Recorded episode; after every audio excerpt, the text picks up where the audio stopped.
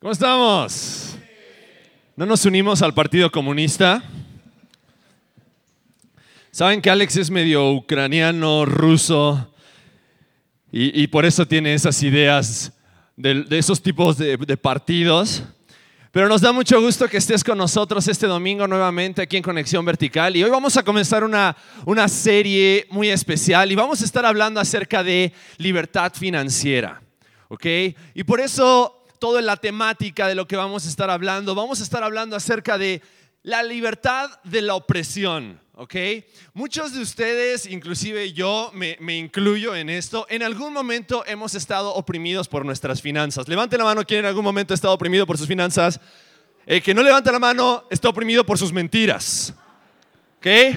Ahora, en algún momento hemos estado metidos en alguna deuda, en algún momento hemos sacado un préstamo o un crédito que después no podíamos pagar, en algún momento nos propusimos, este año voy a comenzar a hacer aportaciones voluntarias a mi jubilación y ya llevamos casi tres meses, dos meses y cacho, y no has hecho ni una sola aportación porque te sientes limitado, te sientes oprimido, te sientes esclavo de tus finanzas.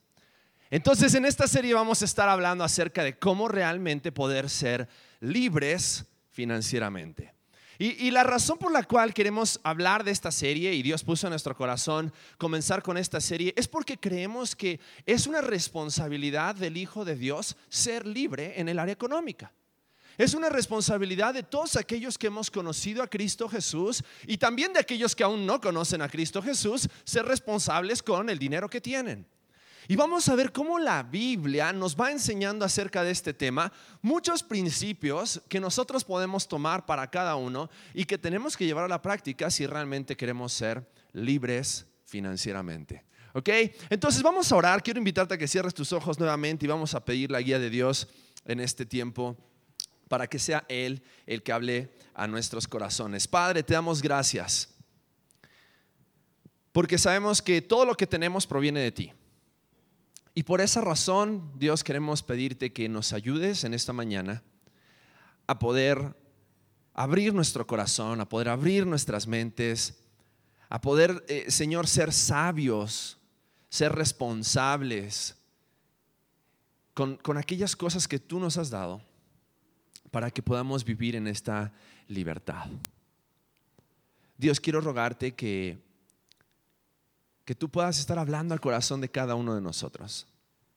Algunos tal vez en este momento se encuentran esclavos de alguna deuda, de algún crédito, de algún préstamo, y no saben y no ven cómo van a llegar a fin de mes, porque tal vez han tomado malas decisiones acerca de su economía.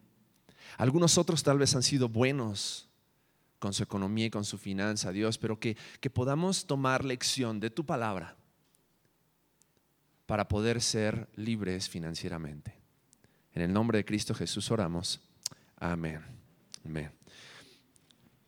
Hoy me traje mi banquito, ya lo extrañaba. Cuando comenzamos Conexión Vertical hace cuatro años atrás, comenzamos en una cafetería, comenzamos ahí en Renovarte Café. Y una de las cosas que teníamos como parte de nuestro mobiliario ahí en la cafetería era un banquito y una mesa. Y, desde hace unos meses que estábamos, tenemos que volver a traer el banquito, tenemos que volver a traer el banquito. Y ahora que son dos servicios, con mayor razón hay que tener banquito. Si no, vamos a terminar todos estresados de las piernas. Pero qué hermoso es poder saber de que Dios en esta mañana está aquí con nosotros y tiene algo para decirnos. ¿No es así? Entonces vamos a abrir nuestras Biblias en Filipenses capítulo 4, versículos 11 al 13. Y vamos a estar reflexionando un poco acerca de algunos de estos versículos y cómo el apóstol Pablo va hablando acerca de, esta actitud que nosotros también tenemos que tener en nuestras vidas acerca de las finanzas. Y, quiero darte la idea principal de nuestro mensaje en esta mañana, como para que te la lleves y, y la recuerdes si es lo único que recuerdas el día de hoy. ¿Ok? Dice así, conforme más aprendemos de Dios, y seguimos sus principios acerca del dinero, más nos acercaremos a Cristo y aprenderemos a estar contentos en cada circunstancia. Mientras más nos acercamos a Dios y ponemos en práctica cada uno de los principios que Él nos enseña acerca del dinero, vamos a aprender a estar contentos en cada circunstancia. Y vamos a ver acerca de esto en Filipenses capítulo 4, versículos 11 al 13. Y vamos a ver al apóstol Pablo. El apóstol Pablo eh, eh, era un misionero, era una persona que, que, vivía viajando, predicando el Evangelio, predicando las buenas nuevas de Jesucristo. Y vamos a ver cómo el apóstol Pablo tiene una actitud increíble acerca de las finanzas y acerca de cuando tuvo y cuando no tuvo. Entonces miren cómo dice el pasaje aquí en Filipenses capítulo 4 versículos 11 al 13. Dice así, no lo digo porque tenga escasez pues he aprendido a contentarme cualquiera que sea mi situación. Sé vivir humildemente y sé tener abundancia. En todo y por todo estoy enseñado. Así para estar saciado como para tener hambre. Así para tener abundancia como para padecer necesidad. Todo lo puedo en Cristo que me fortalece. Y muchas veces hemos leído este pasaje, todo lo puedo en Cristo que me fortalece. Y hemos tomado enseñanza acerca de este pasaje o lo hemos tomado de manera práctica como diciendo, no hay nada para lo cual Cristo no me pueda fortalecer, no hay nada para lo cual Cristo no me pueda dar las fuerzas. Y sí, es verdad, Cristo te fortalece, Cristo te da las fuerzas para todo lo que tú necesitas, pero específicamente en este pasaje, Pablo lo estaba diciendo en, en un tono hablando acerca de lo económico hablando acerca de que en Cristo Él podía encontrar su total satisfacción, su total contentamiento. Y ahorita vamos a hablar acerca de esta palabra de contentamiento y qué significa y por qué tenemos que llevarla a nuestras vidas como una cosa práctica de todos los días si realmente queremos vivir libres financieramente. Y déjame decirte por qué. Porque uno de los problemas como seres humanos es que generalmente, no digo no voy a hablar por todos, pero generalmente siempre queremos más. Nos cuesta estar contentos y satisfechos con lo que tenemos. Nos cuesta realmente aceptar lo que tenemos, siempre queremos tener más. Siempre queremos tener el carro más nuevo, siempre queremos tener el empleo que paga mejor, siempre queremos tener tal vez la casa más grande o más bonita, o siempre queremos tener la televisión con la última tecnología o el teléfono con la última tecnología, ¿no? Y algunos están estresando pensando, ¿y cómo va a ser el iPhone 7? ¿Y cómo va a ser? Y, y están pensando y ya están vendiendo ahorita su iPhone 6S cuando lo acaban de sacar hace tres meses. Porque nos cuesta aceptar lo que tenemos. Nos cuesta vivir satisfechos con lo que tenemos. Por eso el apóstol Pablo aquí en este pasaje en Filipenses capítulo 4 versículos 11 al 13, él comienza diciendo, no lo digo porque tenga escasez, he aprendido a contentarme y esta palabra contentarse significa estar satisfecho. He aprendido a estar satisfecho cualquiera que sea mi situación. Versículo 12, sé vivir humildemente y sé tener abundancia. El apóstol Pablo era misionero, pero al mismo tiempo él tenía un empleo. Él, era autoempleado, él era un freelancer de esa época. Lo que hacía el apóstol Pablo, él construía carpas, él construía tiendas de campaña, ¿no? En ese tiempo se, ocupaban mucho, más para aquellos que se dedicaban al mercado, ¿no? Y, en la zona donde estaba el apóstol Pablo eh, se movía mucha gente porque era una zona muy comercial. Entonces, en esa época no habían trailers, ¿no? No habían las transportadoras que hay hoy, Transpormex y todas esas marcas con sus tremendos trailers. En esa época las personas iban con su burrito y con su carreta llevando sus productos de un lugar al otro y necesitaban usar carpas para poder pasar la noche donde quiera que les tocara la noche. Y el apóstol Pablo, muy, muy hábil, se dedicaba a hacer carpas, ¿no? Porque todo mundo necesitaba carpas. Era como, sería como hoy hacer zapatos. Todo mundo va a necesitar usar zapatos. Entonces él hacía carpas. Pero al mismo tiempo el apóstol Pablo, aún teniendo su empleo y aún sirviendo al Señor y teniendo el apoyo tal vez de algunas iglesias, él decía, he aprendido a vivir satisfecho he aprendido a aceptar lo que tengo. Y dice, en todo estoy contento. En el momento de necesidad o en el momento de abundancia, en el momento en que he estado bien pobre y solamente he podido comer pan de pita y, no sé, humus, hasta el momento en que me he podido echar mi, cóctel de camarones a chilos y, con, mi, con, mi miche o con lo que sea, con lo que acompañes tu cóctel de camarones. Eh, y él dice, yo he aprendido a estar contento, he aprendido a estar satisfecho, he aprendido a aceptar mi situación. ¿Por qué? Porque hay algo que tenemos que entender para poder poner el fundamento de esta serie. Todo es de Dios todas las cosas son de Dios. Y por lo tanto, si nosotros aceptamos que todas las cosas son de Dios, Dios decide cuando nosotros debemos disfrutar de esos momentos de abundancia, pero también Dios decide cuando nosotros tal vez tenemos que pasar por un tiempo de escasez. Porque tanto en la abundancia como en la escasez tenemos que estar satisfechos con lo que Dios nos da. Y vamos a estar viendo este concepto, todo es de Dios en esta mañana. Porque si después vamos a hablar acerca de los ahorros, vamos a hablar acerca de salir de deudas, vamos a hablar acerca de cómo hacer un presupuesto, vamos a hablar acerca de cómo tener una perspectiva eterna en las cosas que nosotros tenemos, lo primero que tenemos que asentar como la base es que todas las cosas son de Dios. Y porque todas las cosas son de Dios, debemos de ver nuestras finanzas, nuestra economía a los ojos de Dios. Y vamos a explicar también esa palabra economía. Porque la utilizamos muchas veces, pero no sabemos realmente lo que significa. Porque pensamos economía igual a dinero. Y no es eso realmente el significado de la palabra economía. Y vamos a ver tres cosas bien importantes, tres principios que tenemos que llevar a nuestra vida para realmente poder aceptar que todo es de Dios y para poder estar satisfechos, para poder estar contentos en la abundancia y en la escasez. Y poder decir, como dice el versículo 13, todo lo puedo en Cristo que me fortalece. En ese tiempo no existían eh, las tarjetas de crédito.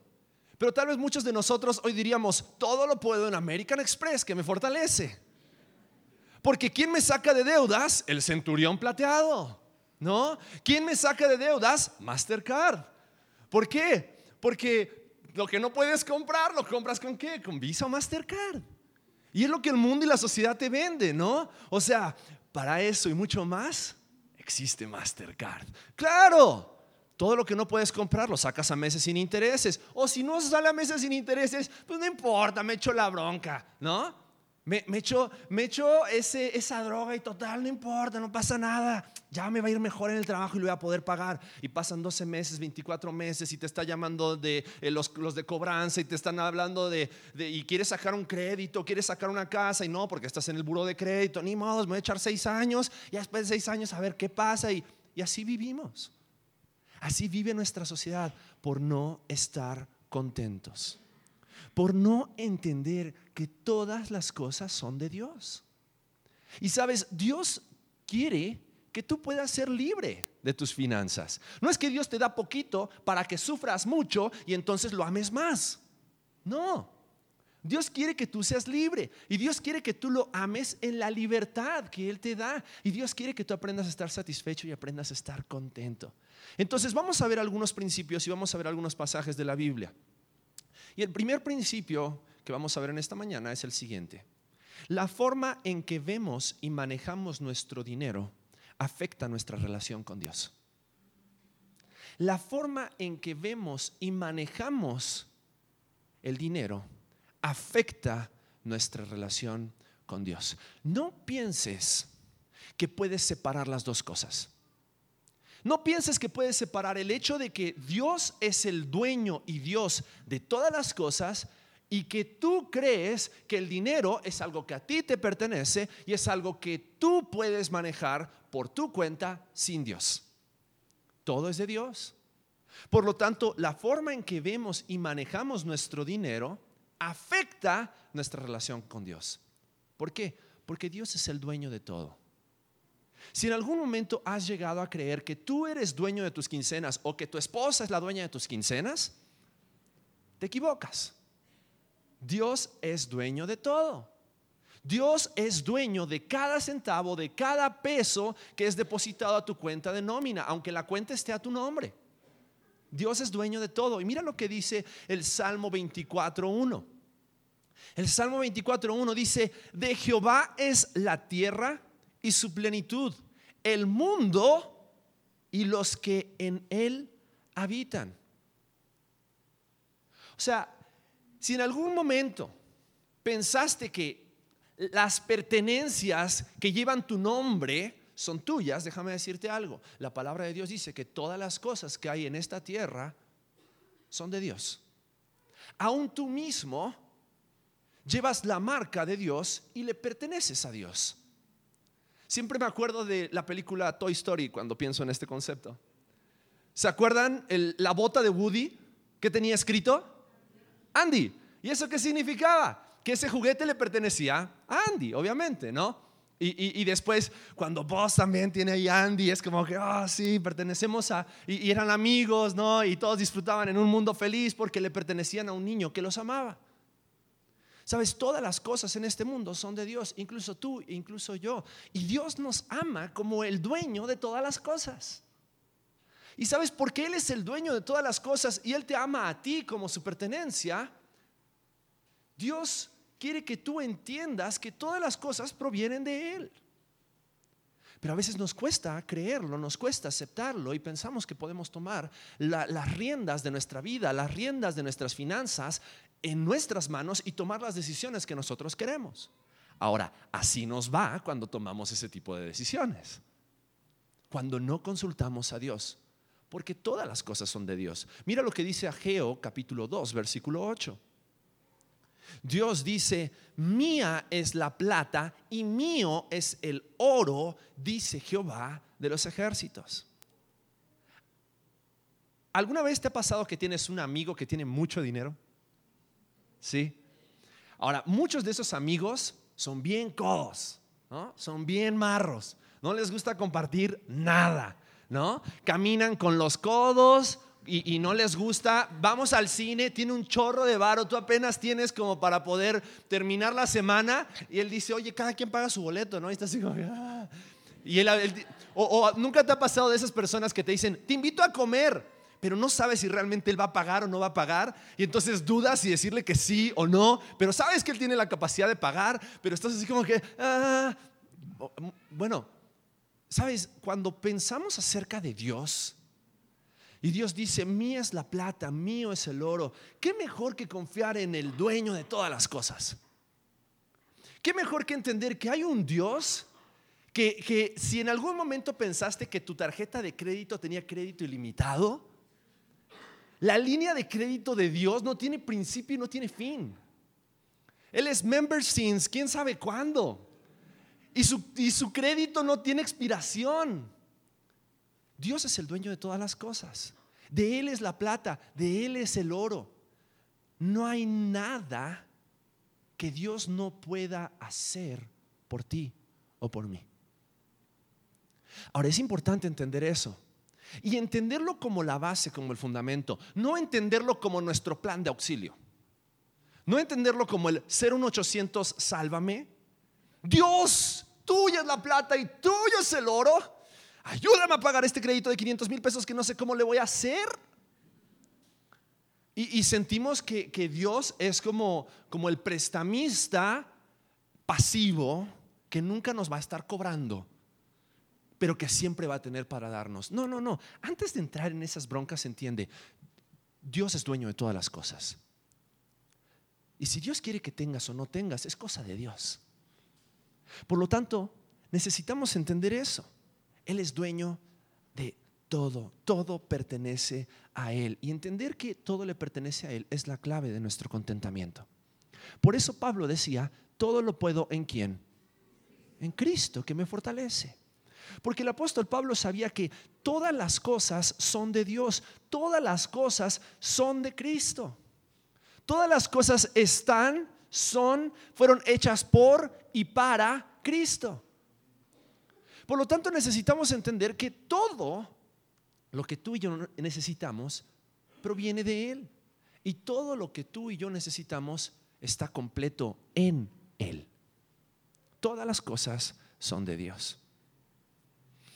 Y este contentamiento es la capacidad de encontrar la satisfacción y el agrado en lo que tengo en lugar de preocuparme por lo que me gustaría tener. Repito, El contentamiento es la capacidad de encontrar la satisfacción y el agrado en lo que tengo en lugar de preocuparme en lo que me gustaría tener. Sabes, si Dios es dueño de todo, créeme, Dios no se va a despreocupar por ti. Dios sabe cuáles son tus necesidades y más adelante vamos a hablar un poquito más acerca de eso. Pero tenemos que entender, Dios es dueño de todo. Pero también Dios promete proveer para cada una de nuestras necesidades. Mira lo que dice Mateo capítulo 6, versículos 30 al 33. Y este pasaje me encanta porque a veces nos afanamos por cosas pensando, ah, no sé qué voy a hacer. No sé cómo le voy a hacer. Y mira lo que dice Mateo 6, 30 al 33. Dice, y si la hierba del campo, que hoy es, y mañana se echa en el horno, Dios la viste así, ¿no hará mucho más a vosotros, hombres de poca fe? No os afanéis pues diciendo, ¿qué comeremos o qué beberemos o qué vestiremos? Porque los gentiles, o sea, aquellos que no conocen a Dios, buscan todas estas cosas. Pero vuestro Padre Celestial sabe que tenéis necesidades de todas estas cosas. Mas buscad primeramente el reino de Dios y su justicia, y todas estas cosas os serán que y cuando habla acerca de todas estas cosas, está hablando acerca de el afán que, que, venía un poquito más arriba. No está hablando acerca de todas las cosas. ¿ok? Algunos han malinterpretado este verso y han querido utilizar este verso como para anunciar una prosperidad, ¿no? O sea, es que si eres hijo de Dios, tienes que estar manejando un carro último modelo. O es que si eres hijo de Dios, tienes que estar vistiendo oro y piedras preciosas. Es que si eres hijo, no, no, no, no, espérame. Acá Dios está diciendo, todas estas cosas serán añadidas. Y cuando está hablando acerca de estas cosas, está hablando acerca de tres cosas específicamente. Fíjate, versículo 31. ¿Cuál era la preocupación? ¿Cuál es nuestra preocupación diaria? Fíjate, ¿qué comeremos? ¿Qué beberemos? ¿O qué vestiremos? Y después dice, los gentiles buscan todas estas cosas, pero vuestro Padre Celestial sabe que tenéis necesidad de todas estas cosas. Buscad primeramente el reino de Dios y su justicia, y todas estas cosas os serán añadidas. Y sabes, está hablando acerca de tres cosas. Está hablando acerca de vestido, está hablando acerca de comida y está hablando acerca de techo. Dios nunca te va a dejar desnudo, Dios nunca te va a matar de hambre y Dios nunca te va a dejar que estés sin un lugar donde poder vivir. Dios siempre va a proveer para esas cosas para ti. Porque si tenemos techo, si tenemos comida y si tenemos vestido, ¿qué más necesitamos? Ahora, es interesante cuando vemos este concepto, porque, porque Dios desde el comienzo, fíjate, cuando Adán y Eva pecaron, ¿qué fue lo primero que hizo Dios cuando ellos se dieron cuenta que estaban desnudos? Los vistió.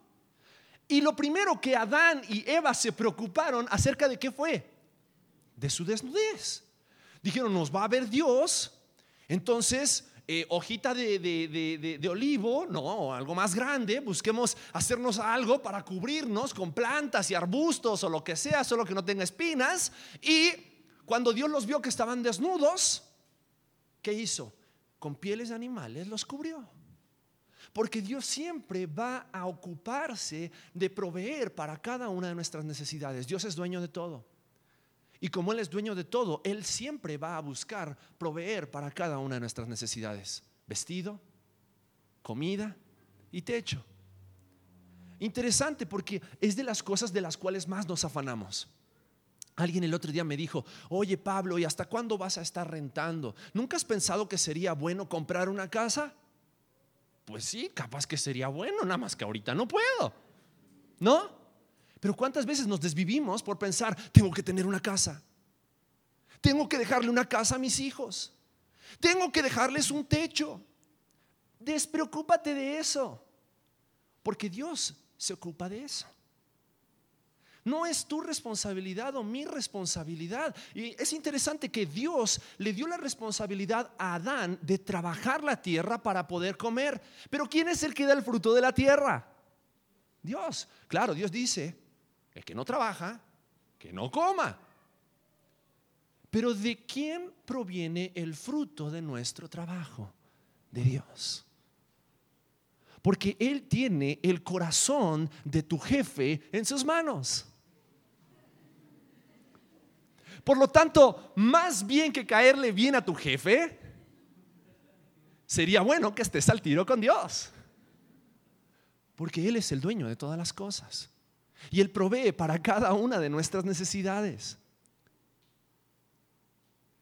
Y cada vez que nosotros nos afanamos de esas cosas, pensamos que nosotros podemos suplir para nuestras necesidades y las necesidades de nuestra familia. Y entonces entramos en un complejo mesiánico, en un complejo de Salvador, en un complejo de, de que nosotros podemos tomar el lugar de Dios y nosotros suplir para nuestras necesidades. Ojo, no digo que no tengas tu casa, ¿eh? no digo que no tengas un buen trabajo, no digo que, pero que ese no sea tu afán. Si Dios te provee una casa, qué bueno, gloria a Dios. Si Dios te tiene restando, rentando por el resto de tu vida, no pasa nada. Dios te va a proveer para que pagues la renta el resto de tu vida. Amén. No por eso eres menos espiritual o más espiritual o tienes más fe o menos fe. Dios nos hace y nos enseña a vivir contentos cuando nosotros esperamos y confiamos en Él. Entonces es importante entender que Dios es dueño de todo. Dios promete proveer para cada una de nuestras necesidades. Filipenses 4, versículo 19, en la oración del apóstol Pablo por la iglesia dice, mi Dios pues suplirá todo lo que os falta conforme a sus riquezas en gloria. Él no solamente es el amigo rico, Él es papá rico. ¿Y cómo crees que un papá rico, y menos siendo Dios, no se va a ocupar de proveer para tus necesidades. Él es dueño de todas las cosas. Pero Dios también quiere que agradezcamos por lo que tenemos. Porque en el momento en que nosotros no estamos contentos y no estamos satisfechos con la provisión de Dios, nos convertimos en unos egoístas malagradecidos. Porque solamente estamos pensando en nosotros y solamente estamos pensando en lo que no tenemos en lugar de agradecerle a Dios por lo que Él ya nos ha dado. Porque el trabajo que tienes, chiquito o grande, es provisión de Dios. El carro que tienes, chiquito o grande, es provisión de Dios. Y si no tienes carro, los 10 pesos para pagar el Red Q es provisión de Dios también. Y si Dios quiere que tengas un carro, créeme, Él te lo va a dar. Pero ¿cómo quieres que Él te lo dé si no estás agradecido con lo que Él ya te da hoy? Vas a ser menos agradecido cuando Dios te dé un carro. Dios, cámbiame el carro. Si no estás agradecido con el que tienes, ¿para qué te va a dar otro? Si no vas a saber reconocer de dónde provienen todas las cosas. Si Dios te da un carro más nuevo, créeme, tu corazón seguramente se desviaría detrás de esos rines 18 o detrás de ese 1.8 turbo. Dios quiere que seamos agradecidos, agradecidos por lo que Él nos da y no desagradecidos por lo que no tenemos. Y, todo eso es parte de entender que, que la forma en la que vemos y manejamos nuestro dinero afecta nuestra relación con Dios. Afecta. Si nosotros no vemos el dinero como algo que es de Dios, Dios provee para mis necesidades y yo tengo que estar agradecido, entonces el dinero, en lugar de ser un amigo, se convierte en un enemigo. Y cuidado, cuidado. Primera Timoteo capítulo 6, versículo 8 dice, así que teniendo sustento y abrigo, estemos contentos con esto con que tengas para comer y con que tengas para taparte, estate contento. Estate contento. Porque Dios se encarga del resto. Entonces, la forma en la que vemos y manejamos nuestro dinero afecta nuestra relación con Dios. En segundo lugar, el segundo principio que tenemos que traer a nuestra mente para entender que Dios es dueño de todo es el siguiente. Las posesiones compiten por el control de nuestro corazón. Las posesiones siempre van a competir por el control de tu corazón y por el control de mi corazón. Y en el momento en que tú no aceptas que esas posesiones que tú tienes no son tuyas, estás en peligro. Mira lo que dice Mateo capítulo 6, versículos 19 al 21. Dice, no os hagáis tesoros en la tierra donde la polilla y el orín corrompen y donde ladrones minan y hurtan, sino haceos tesoros en el cielo donde ni la polilla ni el orín corrompen y donde ladrones no minan ni hurtan.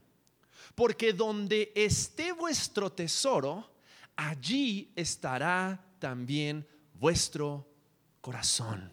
Versículo 24 de ese mismo capítulo de Mateo. Ninguno puede servir a dos señores, porque o aborrecerá al uno y amará al otro, o estimará al uno y menospreciará al otro. No podéis servir a Dios y a quiénes? Las posesiones, el dinero, las riquezas siempre van a competir por el control de nuestro corazón. Dios es dueño de todo. Y así como Dios es dueño de todas las cosas, Dios es dueño de tu corazón. Pero muchas veces cuando hablamos acerca de dinero, el dinero se ha adueñado de nuestras vidas. El dinero se ha adueñado de nuestros corazones. Y como no nos gusta aceptar que el dinero y las riquezas son de Dios, por eso no nos gusta diezmar.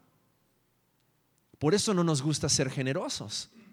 Por eso no nos gusta ayudar a otros, a los más necesitados. Porque el dinero ha tomado el control de nuestros corazones. El dinero ha tomado el control de tu mente. Y te afanas y te preocupas y, y, sabes, Dios quiere retomar el control de tu corazón. Porque dice la palabra, no puedes servir a dos señores, no puedes estar sirviendo a las riquezas y no puedes estar sirviendo a Dios. Porque Dios le dijo a ese joven rico que le dijo, Dios, le dijo a Jesús, Jesús, quiero ser tu discípulo. Jesús, quiero caminar contigo, quiero caminar a tu lado. Y entonces Jesús le dijo, ah, está bien. Solamente te, te pregunto algo, ¿cumples con la ley? ¿Cumples con los mandamientos? Sí, Señor, toda la ley, todos los mandamientos, te los recito de memoria. Ah, te falta una cosa. Ve y vende todo lo que tienes y entrégale el dinero a los pobres. ¿Qué pasó? No. Estamos acá tranquilos y me sales con esas cosas. ¿No? ¿Cómo? Y enseguida el joven rico fue así como que... Eh, Ahí les va otra película de caricatura. ¿Se acuerdan de las zarigüeyas de Ice Age? ¿Cómo se quedan tiesas así como para que parezcan que están muertas? ¿Cuántas veces es como que escuchas y ahora vamos a levantar la ofrenda y... Voy al baño, mi amor, ahorita vuelvo. si creen que no las he visto. Es así. O de repente pasa, pasa el chavo que, que, te quiere limpiar el vidrio. Si trae una fibra de aluminio, no dejes que te limpie el vidrio. Pero si no quieres que te raye el vidrio, por lo menos a lo mejor a la señora que te está pidiendo dinero ahí, que trae cargando al chamaco, ¿qué te importa si ella hace 300 o 500 pesos al día y gana más que tú? Pero puedes ayudar a alguien que está en necesidad. Tal vez no te gusta la forma en que se gana su dinero, pero de alguna forma se lo tiene que ganar. Está el que te vende chocolates, el que te vende chicles y el que te... Y ahí trae cinco pesos, un peso, lo que sea. ¿No? Y puede ser de bendición. Te gusta que te compren a ti, pero no te gusta comprarles a ellos. Y a veces nuestro corazón se retuerce cuando hablamos acerca de dinero, porque el dinero ha tomado el control. Nuestras, nuestras posesiones, nuestras, pensamos que son nuestras, han tomado el control de nuestras vidas. Cuidado, porque ninguno puede servir a dos señores. Porque Jesús dijo, hey, al que te pida, ¿qué? Dale. Dale. Si te pide, dale. Si te pide la capa, si te pide la chamarra. Alguien el otro día me dice, oye, qué padre tu chamarra. ¿Qué pasó? No empecemos con eso. ¿No? Al que te pida, dale. Pero, pero a veces sentimos que esas posesiones nos, nos hacen más. ¿Sabes que lo único que exaltan esas posesiones te exaltan a ti mismo en el momento en que piensas que esas posesiones son tuyas y no son de Dios? Pero cuando entiendes que son de Dios, sabes que si tú en ese momento le das a esa persona, Dios te va a dar a ti también. Hace unos meses atrás mi esposa, mi esposa tiene el don de dar. Ella es la dueña de mis quincenas. Y como tiene el don de dar, le encanta ser de bendición a otras personas. Y hace unos meses atrás me dijo, oye Pablo, siento en mi corazón que, quiero bendecir a esta persona con una ofrenda. Dije, ok. Pues vamos a orar y vamos a hacer que Dios también me lo muestre a mí, ¿no? Entonces oramos por un tiempo. Y, y después de un tiempo de estar orando, me dijo, oye, ¿qué pensaste? Y yo así como, ¿cómo le digo que no he orado, no? bueno, vamos a orar, vamos a orar por más tiempo y, vamos a orar una semana más a ver que Dios confirme en mi corazón. Y estuve orando. Y sabes que Dios me mostró que me estaba aferrando a 500 pesos que mi esposa quería ofrendarle a alguien. Y le dije, Dios, si es lo que tú quieres que hagamos, vamos, vamos a hacerlo, vamos a ofrendar. Y le ofrendamos estos 500 pesos a una persona que estaba pasando por un momento de necesidad. Ese mismo día domingo, se me acerca una persona y me dice, Pablo, Dios puso en mi corazón darte esto. ¿Sabes cuánto era? 500 pesos. Ahora, si yo no hubiese aceptado el desafío de Dios de ser generoso, tal vez no hubiese visto de una manera tan práctica como Dios me estaba mostrando dónde está mi corazón. Y a veces nuestro corazón se afana y se preocupa y te lo digo como pastor pecador que soy, también como tú. Nos preocupamos por el dinero, nos afanamos por el dinero y sentimos que el dinero es nuestro. Y si lo damos, no vamos a, no vamos a completar. ¿Y cómo le vamos a hacer? Y, y, pero, y de repente Dios lo que está queriendo hacer es está queriendo abrirnos nuestras manos para después depositar más en ellas. Pero nos perdemos a veces de esos privilegios y de esas bendiciones porque el dinero o las posesiones han tomado el control de nuestros corazones. Las posesiones y las riquezas compiten por el control de tu corazón. Y es uno de los medios a través de los cuales el enemigo va a querer desviarte de hacer la voluntad de Dios. Entonces, he ahí la importancia de que nuestro corazón solamente sirva a un Señor, no a dos señores, a un Señor, y ese Señor es Cristo. Y pongamos esto realmente como un principio de vida. No voy a permitir que las riquezas, que el dinero, que, que, mi quincena, que nada tome el lugar de Dios. Dios es dueño de todas las cosas. Por eso no voy a permitir que las posesiones tomen el control de mi corazón. Y por último, el último principio que quiero dejarte, y con esto vamos a ir cerrando, es que nosotros somos mayordomos de las posesiones de Dios tú y yo somos mayordomos de sus posesiones. Mira lo que dice el Salmo 8. Dice, oh Jehová, Señor nuestro, cuán glorioso es tu nombre en toda la tierra. Has puesto tu gloria sobre los cielos. De la boca de los niños y de los que maman fundaste la fortaleza a causa de tus enemigos, para hacer callar al enemigo y al vengativo. Cuando veo tus cielos, obra de tus dedos, la luna y las estrellas que tú formaste, digo, ¿qué es el hombre para que tengas de él memoria? ¿Y el Hijo del Hombre para que lo visites? Le has hecho poco menor que los ángeles y lo coronaste de gloria y de honra. Le hiciste señorear sobre las obras de tus manos.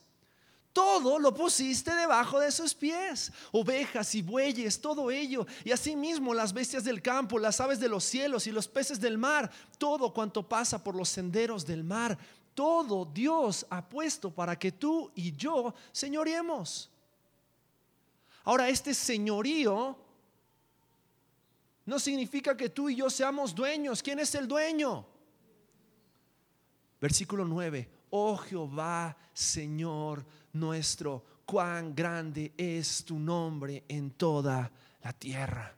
Sabes, la gloria es de Dios, la creación de Dios, las riquezas son de Dios y Dios nos ha puesto a ti y a mí como mayordomos de su creación, como mayordomos de sus riquezas. Esta palabra mayordomos, administradores, señores, es la palabra oikonomos en el griego, de donde viene la palabra economía. Ahora, es interesante porque la palabra economía es saber utilizar y administrar los bienes saber utilizar y administrar los bienes. Y eso es lo que Dios quiere que tú y yo hagamos. Que sepamos cómo utilizar y administrar los bienes. Sus bienes. Porque somos mayordomos. Somos administradores. No, no somos dueños. No nos pertenece nada de las cosas que tenemos. Todas las cosas son de Dios. Por eso, 1 Corintios capítulo 4, versículo 2 dice, ahora bien se requiere de los administradores que cada uno sea hallado fiel. Ahora, 1 Corintios capítulo 4, versículo 2 está hablando acerca de la economía de Dios. Está hablando acerca de aquellas cosas que Dios nos ha dado a los hijos de Dios para que nosotros administremos la salvación, su conocimiento, su persona. Y dentro de ellas también están sus bendiciones espirituales y sus bendiciones económicas. Dios nos ha dado cada una de las cosas que tenemos para ser mayordomos, para ser administradores. No somos dueños. No somos dueños. Él es dueño de todas las cosas. Todo es de Dios. Todo.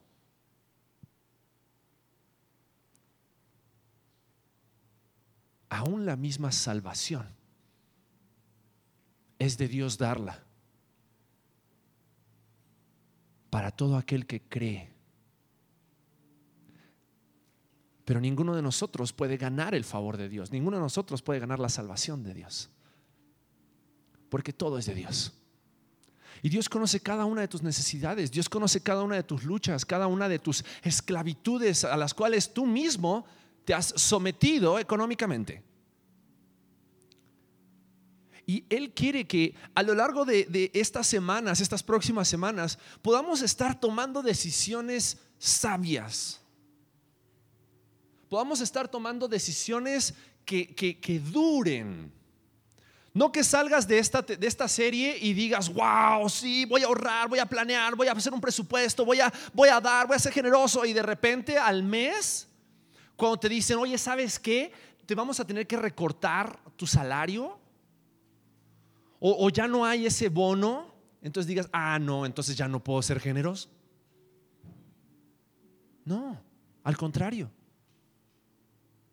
Al contrario. Es una oportunidad para que confíes en el Dios que es dueño de todas las cosas. Y a través de eso Dios siga formando tu corazón y siga retomando el control de tu corazón. Ese control que tal vez se ha perdido a causa de las finanzas, a causa de las riquezas, muchas o pocas. Todo es de Dios. Si realmente queremos ser libres financieramente, tenemos que entender eso. Todo es de Dios. Nosotros somos mayordomos. Es interesante algo platicaba con mi esposa acerca de esto. A veces hemos escuchado de que Dios nos da el 90% para administrar y el 10% para devolverle a Él, hablando acerca del diezmo. Pero Dios te da el 100% para administrar. Si Dios hubiese querido, Él nada más te daría 90 para tus gastos y yo me quedo con el resto. Pero no, Él te da 100. ¿Sabes por qué? Porque Dios está esperando que tú confíes y dependas en Él y seas un buen administrador. Y Él quiere enseñarte a través de su palabra cómo tú puedes llegar a ser ese administrador fiel, ese siervo fiel, para Él poder entonces darte más. Pero Dios nos ha dado sus riquezas, Dios nos ha dado sus bendiciones, nos ha dado familia, nos ha dado tiempo, nos ha dado dinero, nos ha dado empleo nos ha dado relaciones para que nosotros seamos fieles en la administración de su economía, porque Él es dueño de todo. y para que tú comiences a tomar decisiones sabias y realmente puedas encontrar en Él la libertad financiera. Cierro con esto. Una vez que aceptamos la parte de Dios y la nuestra y cumplimos con ella fielmente, podremos tener el verdadero contentamiento. Una vez que aceptamos la parte de Dios y la nuestra y cumplimos con nuestra parte fielmente, vamos a experimentar el verdadero contentamiento. Cierra tus ojos, vamos a orar.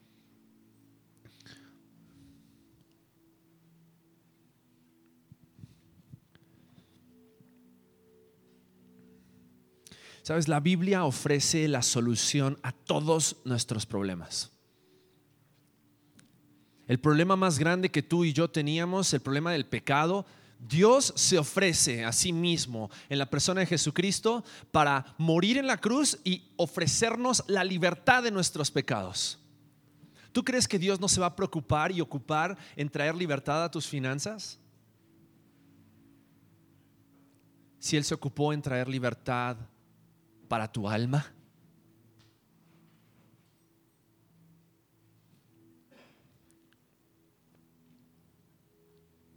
Lo único que Dios quiere es, Él quiere retomar el control de tu corazón.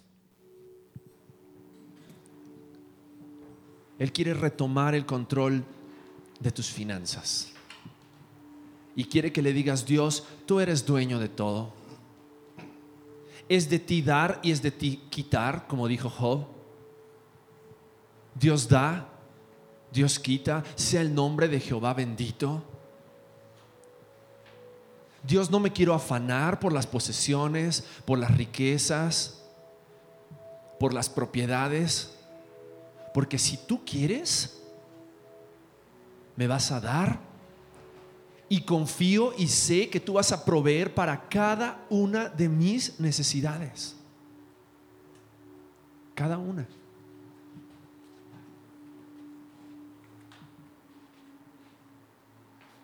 Dios te entregó todo porque tú eres dueño de todo. Ayúdame a ser ese fiel administrador, ese fiel mayordomo.